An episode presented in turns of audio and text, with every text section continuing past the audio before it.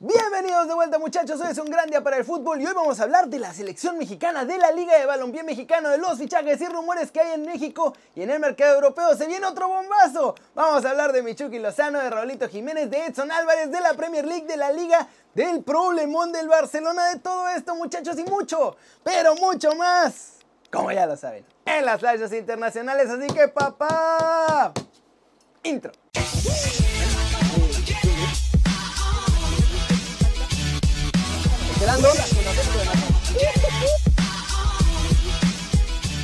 Arranquemos hablando de la selección mexicana porque Ramón Ramírez dice que las nuevas generaciones ya les toca hacer la diferencia y que no pueden andar poniendo pretextos. Esto fue lo que dijo.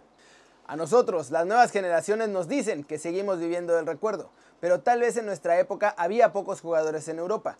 Teníamos mucho desconocimiento de otras ligas y quizá arrastrábamos algunos complejos. Hoy las nuevas generaciones son más despiertas, con más jugadores en Europa y con todo el fútbol visto. Hoy sí México se ve obligado a dar otro paso hacia adelante, que es el que no hemos podido dar.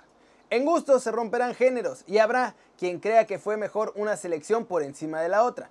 Por esa circunstancia de la Copa América del 93, sí fue un antes y un después con la selección.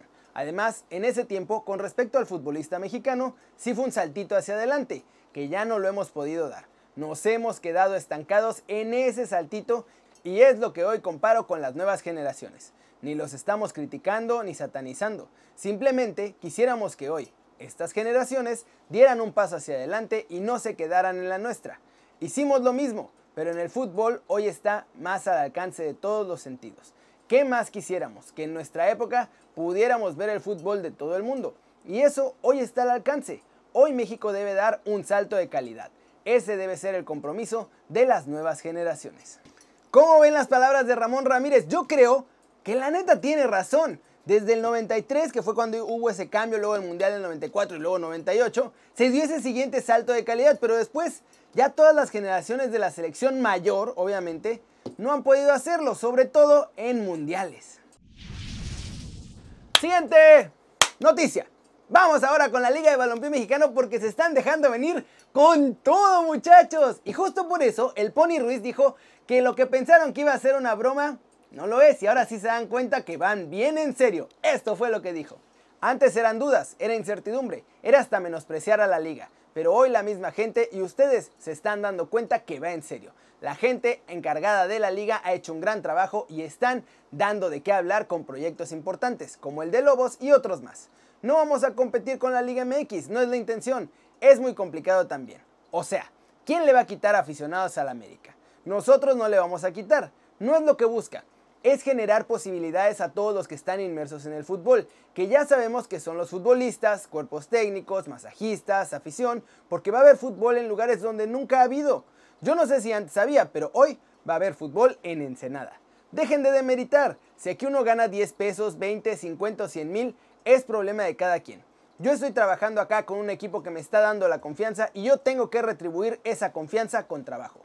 ¿Cuánta gente quisiera ganar 50 mil pesos en cualquier etapa del mundo? Entonces, ¿por qué querer ensuciar? No sé si a mí, no sé si a la liga. Solo dejen de joder y apoyen, que es fútbol. Aquí vamos a hacer bien las cosas y vamos a trabajar bien y ya.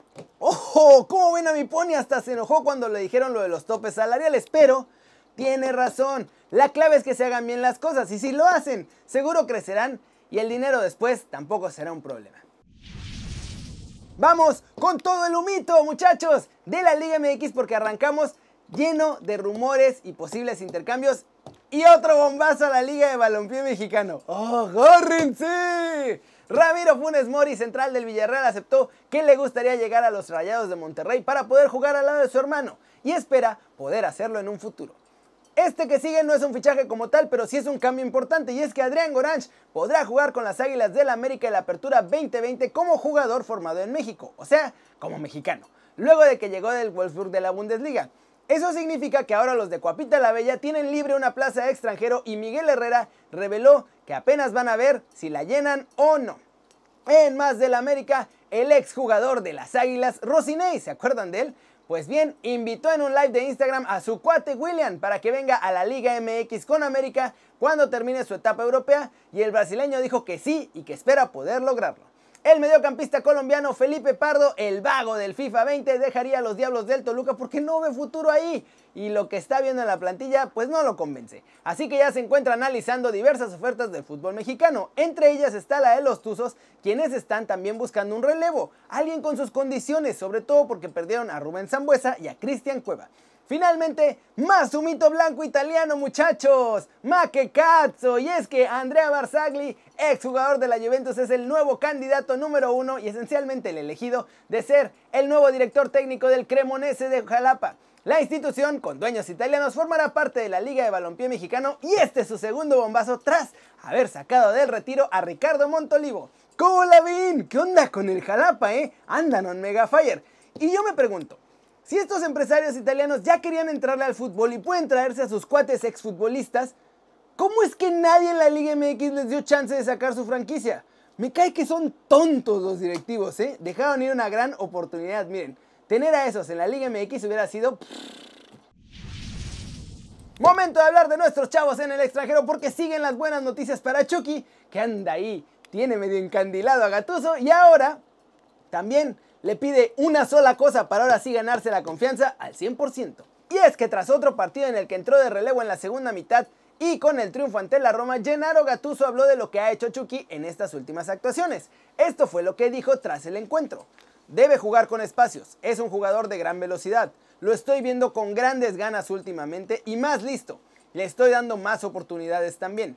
Debe mejorar en las piernas y en la creación del juego porque siempre busca el balón largo y nosotros jugamos de otra manera. No es muy funcional para driblar, pero es excelente para dividir juegos. Tiene que mejorar en la creación de juego, pero lo veo con gran deseo y ha cambiado su actitud. ¡Wow! Por otro lado, Moy Muñoz habló de Raulito Jiménez y destacó que si nuestro muchacho está brillando ahora es porque en gran medida aprendió mucho de Cristian Benítez. Dijo que se quedaba después de la práctica platicando y absorbiendo todo el conocimiento que pudiera del ecuatoriano. Siempre que tuvo oportunidad de jugar con él, también agregó que hacían una gran pareja al frente. Y también dice que lo conoce bien y sabe desde que estaba en América que tiene lo necesario para brillar en cualquier equipo del mundo. Finalmente muchachos, Edson Álvarez ya tiene más o menos claro cuál será su nuevo rol con el Ajax la próxima temporada. Y es que Joel Veltman está a punto de salir del equipo. Esto le deja completamente libre de competencia un lugar en la central, muchachos, y los holandeses, ahora que ya se acopló bien, ya quieren verlo como el relevo perfecto de Matis de Ligt en esta última línea. ¿Cómo la ven? Poco a poco va saliendo más información de lo que pasaba con Chucky. Eso que dijo de la actitud y cómo la está cambiando es muy bueno. No solo en el Napoli, porque a lo mejor lo más probable es que se va a ir. Ya tiene decidido que se va a ir y a ver qué pasa. Pero en general para toda su carrera le va a servir. Y de Edson, ojalá que ahora sí lo veamos triunfando con el Ajax siendo titularazo. Flash News, el Zenit de San Petersburgo ganó a domicilio al Krasnodar 4-2 y ya consiguió el sexto título de la liga rusa en su historia. Este además es el segundo consecutivo y todavía les quedan tres jornadas para que acabe la temporada. El Manchester City tropezó este domingo contra el Southampton 1-0 en un partido sin portería y en el que dejó piezas claves en la banca. Hablando de los Citizen muchachos, la UEFA confirmó que podrán recibir al Real Madrid en la vuelta de las eliminatorias de los octavos de final de la Champions. Y se va a jugar este partido en el Etihad Stadium. El mejor Barcelona que hemos visto muchachos desde que regresó la liga por fin apareció en el Estadio de la Cerámica, liderados obviamente por Leo Messi. Con esto se acabó el invicto que traía el Villarreal desde que se reanudó el campeonato con una victoria aplastante 4-1. Eso sí, el Barça no se rinde en esta lucha por el título. Robert Lewandowski ha tenido un temporadón de ensueño, muchachos. Todo esto con el Bayern. Lleva 51 goles en 43 partidos y el delantero polaco, además de ser esencialmente el ganador de la bota de oro, ha tenido muchísimo que ver en los títulos del Bayern y Hansi Flick, su entrenador, lo postuló como candidato al premio The Best. Zinedine Zidane afirmó que en caso de ganar la liga no va a ser gracias a los árbitros y después del partido contra el Athletic de Bilbao dijo que ya está cansado de que le digan que ganan por el bar y que deben respetar más al Real Madrid. Ay, mi Sisu. Bueno, bueno, vamos a cerrar el video de hoy con el Barcelona porque estos siguen metidos en un tremendo problema con el Barça Gate. ¿Se acuerdan que le pagaban a bots en redes sociales para atacar a sus propios jugadores y todo eso? Bueno, pues la cosa está mucho peor. Y es que todo este caso, además de hacerse el escándalo terrible en redes contra la actual directiva, también provocó que las autoridades en Barcelona, ojo, los empezaron a investigar por un posible lavado de millones y millones de euros. Esto a través de la empresa que manejaba esos bots. Este domingo los mozos de escuadra, que es la policía más choncha que hay en Barcelona, entraron a las oficinas del club en el Camp Nou para recoger un montón de documentos legales y contables y así continuar con esta investigación del lavado de dinero de Bartomeu y su séquito. Seis dirigentes de esta junta incluso ya renunciaron al Barcelona para evitarse cualquier problemita con la ley. Y parece que algo sucio hay ahí porque la investigación crece con cada día que pasa.